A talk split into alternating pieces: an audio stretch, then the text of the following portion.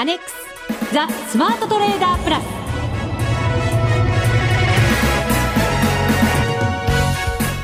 リスナーの皆さんこんにちは。内田まさです。この時間はザ・スマートトレーダープラスをお送りしていきます。まずは福福コンビをご紹介しましょう。国際テクニカルアナリスト福永博之さん。こんにちは。よろしくお願いします。マネックス証券の福島正さんです、はい、こんにちは。よろしくお願いします復帰ですよ福島さん。すみませんよかった。ねやっぱり3人揃ってないとなんかしっくりこないんですよね。ね、やっぱりこのスタジオの中でもね3人いた方がこう賑やかでいいですしね。本当そうですよね。待ってました福島さん。いえいえすいません先週は本当に季節外れのインフルエンザかと思ったんですけど、はい、意外とあの医者さんに聞くとあのまだまだ実は B 型が流行っていてで私がこう行った時も他の患者さんでも何人かいらっしゃったので意外とまだまだ皆さんもちょっと気をつけた方がいいかなと。ね、冬だからインフルエンザに気をつけるじゃなくて、はい、この春先もね ね。春なんていうのは全然知りませんでしたから、ね、はい、ぜひ皆さんもお気をつけください、はい、桜見もねやっとお花見もできるような季節になってきましたので。今日ね、えー、ここに来る間見てきました。ね咲いてきました、ね、すごい綺麗だったですね、まだでも五分ぐらいかなっていうところですよね、うん、今週末はね、はい、お花見するっていう方も多いかもしれませんね。になるんじゃないでしょうか。はい、ね、えインフルエンザには十分にお気をつけいただいて。そこに持ってきました。そうです。お花見も楽しんでいただきましょう。それでは番組を進めてまいります。この番組を盛り上げていただくのはリスナーの皆様ですプラスになるトレーダーになるために必要なテクニック、心構えなどを今日も身につけましょう。最後まで番組にお付き合いください。この番組はマネックス証券の提供でお送りします。スマートトレーダー計画、よーいドンえー、さて、今日のこのコーナーでは現状の為替相場の見通しについて福永さんと福島さんにお話を伺います。よろしくお願いいたします。はい、よろしくお願いします。えー、さて、昨日ですが結構ユーロ増やされた感じはありましたよね。久しぶりになんだか増やされたなという感じでしたが。はい、そうですね。まあ昨日はですね、あの、ユーロ圏ではやっぱ小売売上高の発表があったりだとか、あとは、まあ、ドラギさんの発言とかですね、えー、いろいろ、まあ、ECB 理事がありましたから、まあ、その後のドラギ総裁の発言ですね。はい。まあ、こういったところで、ユーロが、あまあ、振らされたというか、まあ、要は円高にちょっと触れちゃったと。それから、あと、スペイン国債の入札がね、えええー、予定額に届かなかったというようなこともありまして、あの、ちょっとこう、入札が不調だったということもですね、えー、ユーロ売りにつながったっていうようなところもありましたですよね。うん、ここしばらくその国債の入札が、はい、その為替市場で材料にされることはなかったような気もしますけれど。まあね、そもそもその入札自体があまりなかったっていうのもあるんですけども、あの、特にまあ今回ギリシャの問題が、まあとりあえずは落ち着いてですね、えー、今度次どこかっていうところで、まあスペインが、あこうちょっとね、皆さん注目してたところだったんですけど、まあ、やっぱりみんなリスク回避の動きに出ちゃったというですね、えー、ところになっちゃってるわけですね。そうですね。はい、ドラギさんは景気見通しの下向きリスクが残っているというような発言がありまして、そのヨーロッパの景気、えさらに悪くなってしまうんじゃないかっていうところに、え心配が及んだわけですよね。そうですね。まあ、それに加えてさっきお話したその、まあ、ユーロ圏の小売売上高の発表がありまして、まあ、実際にはあのマイナス、まあ、0.2%ぐらい前月比であの予想されてたんですけど、はい、まあ、今回、結果はまあマイナスの0.1%ということで。だから予想よりは良かったんですよね、ねマイナスですが。はい、えただ、どうもこうエコノミストの方からすると、先行きの見通しに対してですね、まあ、非常にこうちょっと弱気な見方が結構、まあ、中身を見てですね、えー、発言が結構出たようで、はい、まあ、そういったところもちょっとユーロ売りにつながったのかなというふうには思いますね。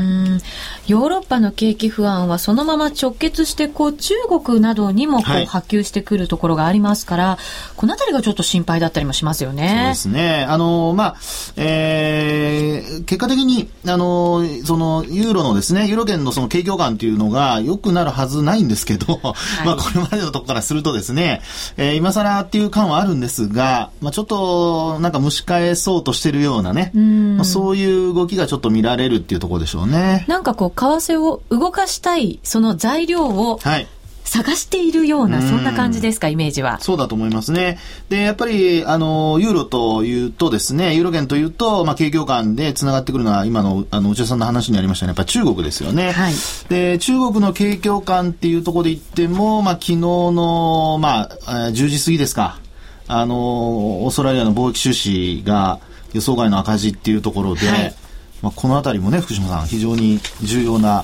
あの動きになりましたですよね。そうですよね。昨日はだから結構プラスの11億5ドルぐらいの予想だったのがマイナスの確か4.8、そうです。億5ドルなので、結構差がありますよね。予想と結果に対して。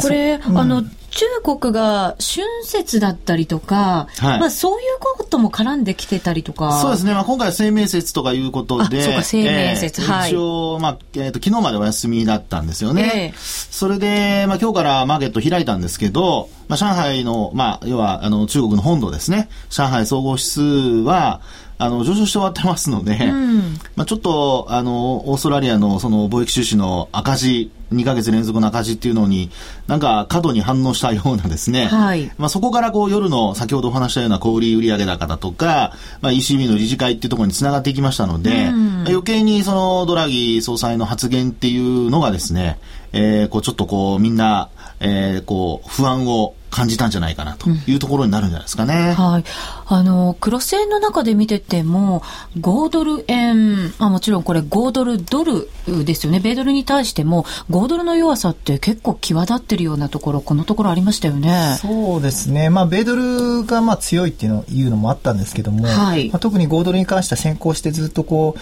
あの、上がってきていたっていうのもありますし、あとはやっぱりその、さっき言った、あの、中国の、あの、景況感を非常に今、受けやすい状況になっているので、で、あと昨日、まあ、あの、金融政策の発表あったと思うんですけども、まあ、4.25%据え置きっていう話だったんですが、まあ、その後のあの容認発言で、あのまあ、次回の利下げの可能性っていうのを示唆しているので、はい、そこも少しこうあの売られる材料になっているのかなというふうに思っています。そうですね。もうちょっとなんとなく行方を気にしなきゃいけないところかなと思ったりしますが、そのドルが強かったというお話が出ました。えー、ヨーロッパとは反対で、えー、アメリカの方では追加緩和がもしかしたら行われないんじゃないかっていう見方。これはもう福永さんはずっと行わないんですと おっしゃってきてます。僕あの、ね、バーナキさんじゃないので、そう、そんなふうに断定はできませんけども、まあ、ただ、あの、行わないだろうというふうに思ってたんですけど、やっぱり、議事録見てもそうでしたね。うんだいぶ減ってるっていう話ですよね。緩和が必要だという比率ですよね。比率がね、えー、あの、賛成、緩和に賛成の人の比率が下がってると。まあそういうことですので、まあ、あの、これまでのやっぱり FRB 議長のバーナキさんのですね、発言、やっぱりこう、報道されてるものじゃなくてですね、実際にその発言の内容を見ていると、あの、前回も、あの、ニューヨークダウなんか一気にこう上昇したりだとか、っていうのありましたけども、ええ、あの時の発言でも、バーナーキさんは別に、あの、えー、要は、景気の、えー、まあ、加速的な、あの、拡大が必要だって言っただけで、QE3 が必要だとは一言も言ってないんですよね。はい。ですから、あの、まあ、その辺をしっかり、あの、文脈通り読んでいけば、まあ、あまり課題に評価するってことはないんじゃないかなと。まあ、株価は反応したんですけど、えー、あるいはそのドルもね、えー、反応したんですが、まあ、そのあたりはやっぱりちゃんとしっかり、あの、まあ、事実をちゃんと積み上げていくっていうことが、まあ、重要なんじゃないかなとは思いますね。私なんかもでも報道ベースですぐにこう判断しがちなので、そういうところは気に、ちゃんと気をつけなきゃいけないですよね。そうですね。やっぱちゃんとね、中身見た方がいいですね。はい。はい、明日雇用統計が発表になります。はい。はい。えー、改善がこのところ続いてきてました。はい。はい、ね、この雇用統計次第では、ええ、さらにその金融緩和に向けては消極的に なってしまうんじゃないのかなと思いますが。ですね。えー、まあ、あの、昨晩発表された ADP の雇用リポートですね。こちらも予想上回る20.9万人の増加。はい、まあ、20.6万人が事前予想の、あの、まあ、中央値でしたので、まあ、それよりも若干良かったと。うん、で、まあ、これ見てますとね、結果的にその、本当に QE3 必要なのかっていう形になりかねませんので、はい。で、まあ、今回もまあ20万人ちょっとの一応予想ですから、雇用統計の方ですね。えー、でこれが、その実際に20万人前後ということになれば、えー、そういったあこう金融緩和追加の量的緩和の期待というのがまた後退すると。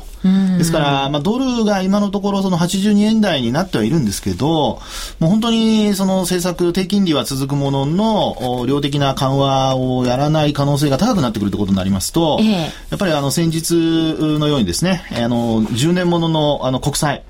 えー、米債ですね、えー、が上昇してきたりだとか、あの、金利が上昇したりだとか、あるいは、その、2年ものの短期債の利回りもこうね、えー、ちょっとこう動いてきたりだとかっていうことにつながりますので、まあ、そうなりますと、いずれまた、あの、ドルも、えー、こう、ショートポジションの買い戻しなんていうのがですね、えー、優勢になってくるんじゃないかなというふうには考えられますよね。84円台を、まあ、2回ぐらいですかね、つけた後に、はい、えー、少しだけこう、下方向にじわりじわりというふうなもみ合いを伴いながら進んでいるドル円ですけれども、ね。チャート的に見ていただいていかがですか？あの、今本当に内田さんの話にありましたように、こう、じわじわ、これ、じり安っていう形なんですよね。あと、移動平均線で見ますと、あの、まあ、25日線を下回ってきている状況なので、はい、まあ、このあたりはですね、えー、まあ、あ昨晩やあるいは一昨日ぐらいの安値を切ってくるようなことになりますと、もう一段下落する可能性もあるとは思うんですね。あの、その場合には、えー、なんていうんでしょうかね。一応その雇用統計、もう ADP の雇用報告とか見てですね、結果的にいいっていうのは分かってますから、まあ、そういう意味では、その一旦こう、くし的な動きが出たりだとか、まあ、そういうところからもう一回出直るっていう形になるんじゃないかと思うんですよね。で、その材料が、まあ、要はテクニカル的にはその安値を切ってくると、次のその安値を試しに行くっていうのが、あの、まあ、トレンドが発生している時の、あの、動きになりますので、まあ、それをしっかり皆さんは捉えてですね、えー、どこで止まるのかっていうところを確認しながら、あの、まあ、ロングで入る人はそこを見て、買いから入ると。うんで、ショートする人は、まあ、今のところまだ上昇トレンドは続いてますので、はい、あの、そこで、例えば80円割れを狙うとかですね、まあ、そういうちょっと危険な、危険なというか、まあ、わかりませんけども、ちょっとあの、短期的に見てですね、えー、利益確保しながらっていうふうにやっていった方がいいんじゃないかなっていうふうには思いますね。はい。えー、現在ドル円ですが、82円26銭から28銭あたり、ユーロ円が108円13銭から17銭あたりとなっています。5ドル円84円75銭から79銭ですから、これは一応まあ今日の高値に近い方で福島さん推移していることになりますね。そうですね。はい。はい。まあ、5ドルに関しては、うん、結構移動平均線見ても、えーまあ、もちろん25日も下回ってるんですけども、あとはもう75日線、うん、目指してどうなるかっていったところになると思うので、えーうん、一旦ちょっとテクニカル的にこうだいぶあの逆光現象とかもずっと出ていたので、はい、かなりあの要注意かなと思っております。はい以上、スマートトレーダー計画、用意ドンでした。FX なら、マネックス証券の FX プラス。現在、FX のサービスを提供している会社、世の中にたくさんありますよね。そんな中、マネックス証券の FX 講座が堅調に増えていると聞いています。なぜたくさんある会社の中で、マネックス証券が FX トレーダーに選ばれるのか、私なりに検証してみました。まずは取引コストについて。取引コストといえば、取引手数料とスプレッド。マネックス証券では、もちろん取引手数料は無料。米ドル円のスプレッドは原則2銭と低コスト。しかも、1銭通貨単位から取引できるため、初心者の方にも優しいです。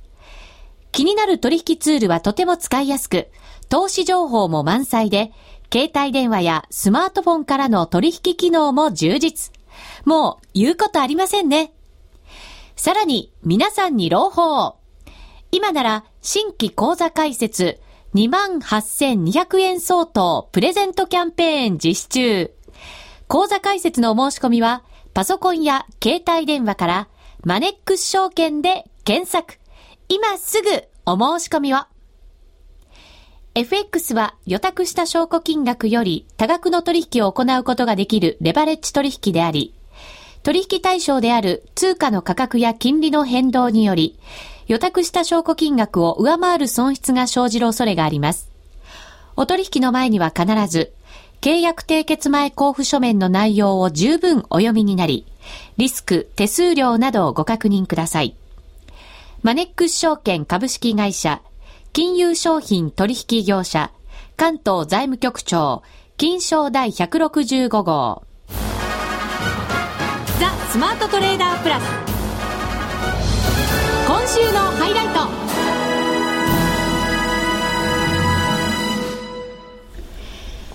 さて、このコーナーでは株式市場についてお話を伺いたいと思っております。日経平均株価、えー、今日は9767円61銭、52円38銭安、2日続けて1万円台を割り込んで大引けということになりました。昨日の下げ結構きつくて、今日はそれでも少し戻した感じ、えー、では終われたんでしょうか、はい、日中を動きを見ると。そうですね。はい、あのー、まあ、テクニカル的に言いますと、今日は陽線のコマ、っていうやつですね。コマっていうのは、あの、お正月に回すコマです。はい。今回す人あんまりいないかもしれませんけど、うん、そうです。お正月でもなかなか回さないかもしれませんが、はい。あの、実態がすごくあの、ちっちゃいですね。そうですね。はい、ろうそくの実体の部分があちっちゃい。はい。要は、あの、始まり値と終わり値の差があまりないやつですね。はい。ただ、高くなっていると、始まりよりも終わりの方が高くなっているというやつですけども。陽線ですね。はい。で、なおかつ、髭もですね、ちょっと非常に短い。線なんですね。はいえー、で、こういう時っていうのはですね、あの、戻したように見えるんですけど、これでもし明日マイナスで始まるとですね、こういうのは相当気をつけなきゃいけないパターンなんですよ。要するに下離れるときに、はい、この中段もみ、持ち合いのと、持ち合いとかもみ合いですかね。まあ、コマがこういうの出て、で、それで下に離れるときっていうのは、これは、その後また勢いがつくパターンになるので、明日の寄り付き、高く始まればね、いいんですけど、まあ、それでも移動平均線5日線が上から下に降りてきたりとかっていう形になってますので、ちょっとですね、トレンド的には、あ下降トレンドに入りつつあるという形で、まあ、戻ったら、一旦は利益を確保するっていうような、あの、ことが必要なのかなとは思うんですね。はい。それからあと、昨日の急落なんですけど、はい、これは、あのね、先ほど、あの、福島さんのお話にありましたよね、オーストラリアの、あのまあ、貿易収支ですね。で、あの、私も為替も見ながら株も両方見てるんですけど、あの、5ドルが窓を開けて、こう、まあ、5分足なんかで見てると一気に売られたんですよね。はい、まあ、それもあって、あの、多分、そのプログラム取引っていうんでしょうか、うん、あの、が、あ先物で発動してですね、まあ、1万円割ったところから、さらにまた他のプログラムも動き始めて、まあ、どんどんどんどん売りが、あ大口の売りがこう出てきたというような、多分そんな流れかと思いますね。でもそういうあのプログラム売買みたいなものとかがありますから、はい、一つの方向に一気に行き過ぎてしまうぐらい行っちゃうような場面ってありますよね。はい、そうですね。ただですね、これあの、実は株価のその動き、チャートで見ていると、まあ基本的には、あの、先ほどの福島さんの5ドルの話で、ダイバージェンスっていう話ありましたね、逆行現象の。はい、これ同じように、あの、まあ日経平均でも出てたんですよね。まあですから、まあ私なんかは、あの、まあ自分のところの会員の方向けとかですね、あのコメントなんかでも、あるいはいろんなところで解説させていただく中でも、あの、ちょっと急落には注意した方がいいですよと。で、直近こう、そういうのが出る可能性があるので、注意してくださいっていう話をしてたんですけど、はい、まあ、まさにですね、昨日、まあ、実は、あの、あるところで朝話をしたんですが、まあ、その日に出るとはっていうぐらいのパターンだったんですね。私もあの、はい、3日の会員向けのレポートで、それを読ませていただいて、はい、そして昨日だったんで、えー、うわーっとなんか頭を抱えましたけれども。そうですね。えー、ですから、あの、テクニカル的には、あの、本当福島さんおっしゃったように、逆行現象っていうのをちゃんと見てれば、あの、まあ、ひょっとするとこういうのが起こるかもしれないなっていうですね、はい、予防的な、あの、動きができるんですよね。ですから、こういう時には株の場合には、やっぱりトレーリングストップっていうようなものを入れておいて、まあ、以前もあの、福島さんから、あの、為替でもね、はい、お話ありましたよね。ありました、はい。はい。ああいったものを入れておいてですね、実際にこう下落し始めたら、もうすぐにロスカットするというようなこと、あるいは利益を確保するっていうのを、あの、注文を入れておけば、お仕事してでも全然心配いらないということになりますのでね。はい、そうですね。ぜひそういうのを活用してほしいと思いますね。はい。私もあの、ユーロの取引の時にそれをやってみまして。ああ、素晴らしい。あの、ちゃんとロスカットされておりました。おお、内田さん、さすが生きてますね。さらにでもそっちの方向へまた進んだので、えー、ああ、よかったって、やっぱり思った昨日ね、一つでしたね。えー、ですから、あの、そういうね、内田さんがの、今話にありましたように、その後またさらに進んだと。はい。ですから、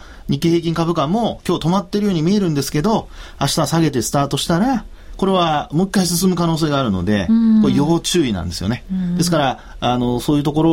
をあえてこう買いに行ったりすると、またあの戻ってくるまで時間がかかるということになりかねませんので、はい、あの皆さん買えなかった人は特にもう買いたくてうずうずしてると思うんですけど、はい、注意してほしいと思いますね。すね。昨日私も個人投資家の方とお話ししたんですけれど、はい、あのこのところのずっと上昇でなかなかやっぱりおしめというおしめがなかったので、はい、買えなかったと。で、うん、えー、昨日どうしようか悩まれていて、で買ったんですって、えー、おっしゃっていてそうなんですね。これがおしめなのかどうなのかっていうのもなかなか難しいと思うんですよね。ね。まあでも反発してくれるといいんですけどね。えー、まあでも、どうなんでしょうね。個人投資家の方、福島さん結構動いてるんですかね少しだけどやっぱりこの下降局面に少し入ったところで売買は減っていますし、はい、やっぱり昨日も少なかったったですよね。少し減ってましたね。で、やっぱりこれ25日移動平均線を思いっきりこうまたがって急落してるんで、あの、教科書的にはちょっと買いづらいですよね。ちょっと怖くて。そうなんですよね。今ね、もう25日移動平均線横ばいですから。はい。25日前の株価見ていただくとわかるんですけど、ほとんど今の株価と変わらないですね。はい。ね、どうですか？外国人の動向にも少し変化が現れているようですが。そうですよね、えー、あの先週、まあ、売り越しがね、はい。えー、外国人投資家の売り越しが出て今日ちょっとまだ見てないんですけども、まあ、もしその第4週3月の第4週ですねこれ売り越しになっているということになりますとやっぱり外国人投資家のその売りがですね、結構まとまってこう出始めているということが考えられますんで、うんはい、まあ、そのあたり、あの、まあ、権利付き最終売買日にこう、高値引けで終わってはいるんですけどね、えー、まあ、この時に誰が買ったのかっていうところもあるんですが、まあ、あこの辺のところの動きをですね、あの、投資家、投資主体別にちゃんと見て、うん、で、外国人がまだ、あの、売り姿勢を強めてるんであれば、彼は結構あの、継続して投資行動、同じ投資行動を取ってくるので。買いの場合も、年の、はい、年前ですよね。年明けじゃなくてさ、はい、年末、ね、ごめんなさい、ええ、年末からもずっと一貫して買い姿勢でしたよね、はい、そうですよね。ですから、まあ今回も売りに回って、この二十何週売るとかってことはないとは思うんですけどもね。えー、まあでも、あの、ある一定期間、あの、売り越しが続くっていうこともちょっと頭に入れながら、あの、変化するかどうかっていうところを見ながらですね、えー、参考にしていく必要はあると思いますね。うん、続いては、このコーナーです。みんなで参加今週のミッションこのコーナーは福島さんからマネックス証券のお得な情報をご紹介いたします。はい。えー、私からはですね、あのー、まあ、FX に関するキャンペーンって、よく今までも、あの、お話しさせていただいたんですけども、はい、あのー、実はですね、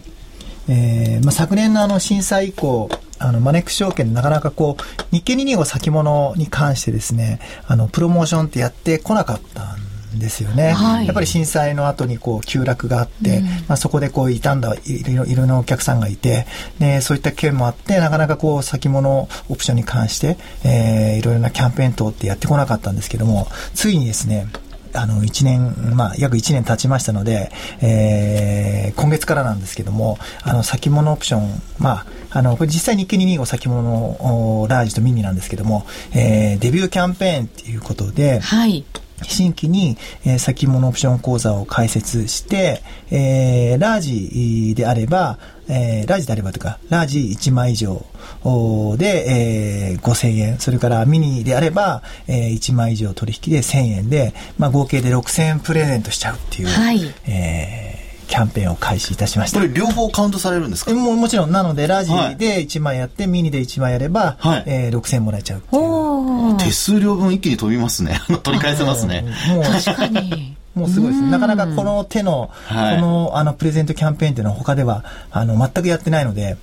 ちょっと今回こういった企画をして、まあ、ぜひですね、こう、まあ今上昇、あの、局面にずっと来てましたけども、はい、また、あの、昨日みたいな急落っていうこともありますし、えー、まあ先物の方で、こう、うまくヘッジするとか、まあ逆に、あの、先物でこう、急落局面でキャピタルゲイン、うん、狙いに行くとか、いろいろなやり方があると思うので、あの、ぜひですね、えー、この機会に、えー、まあ講座開設して、えー、取引してみてはどうかなっていうふうに思っております。うん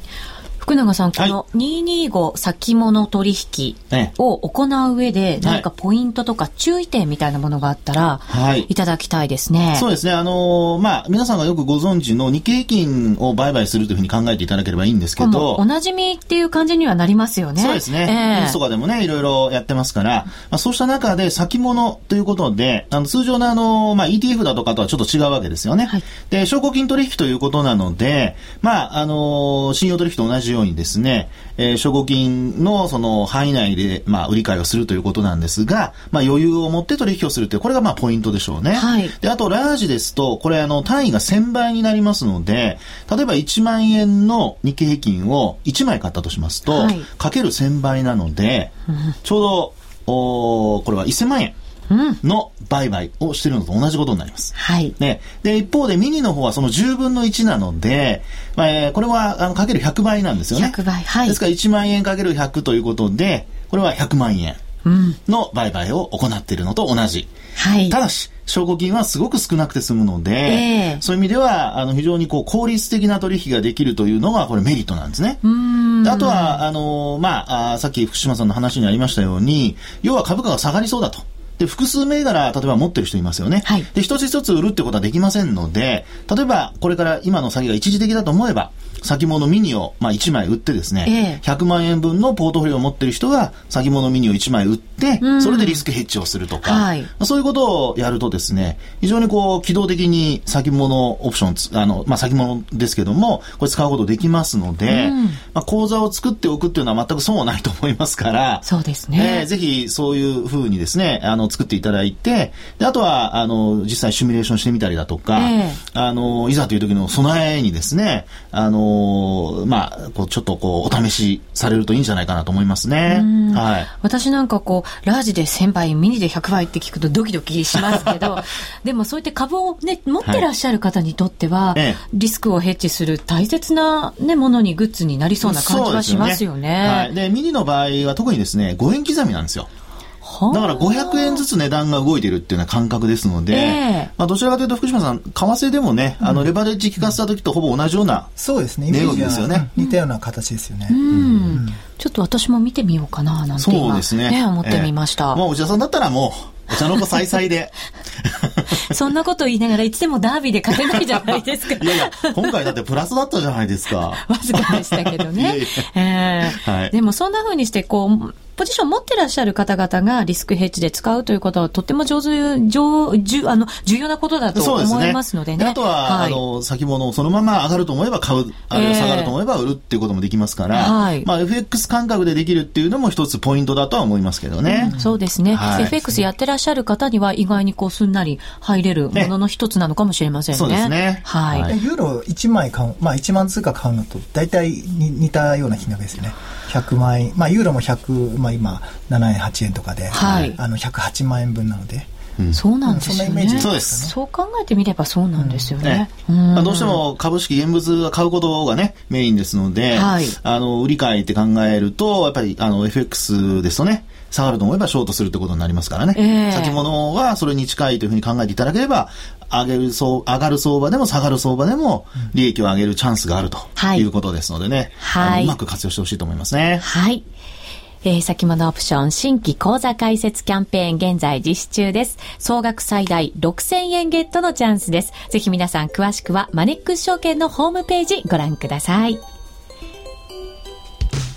さてそろそろ番組もお別れのお時間が近づいてきました。今週は3人でお送りできました。はい、はい、ほっといたしました、はい、お相手は？福島正と福永博之と。内田まさでお送りしました。この番組はマネックス証券の提供でお送りしました。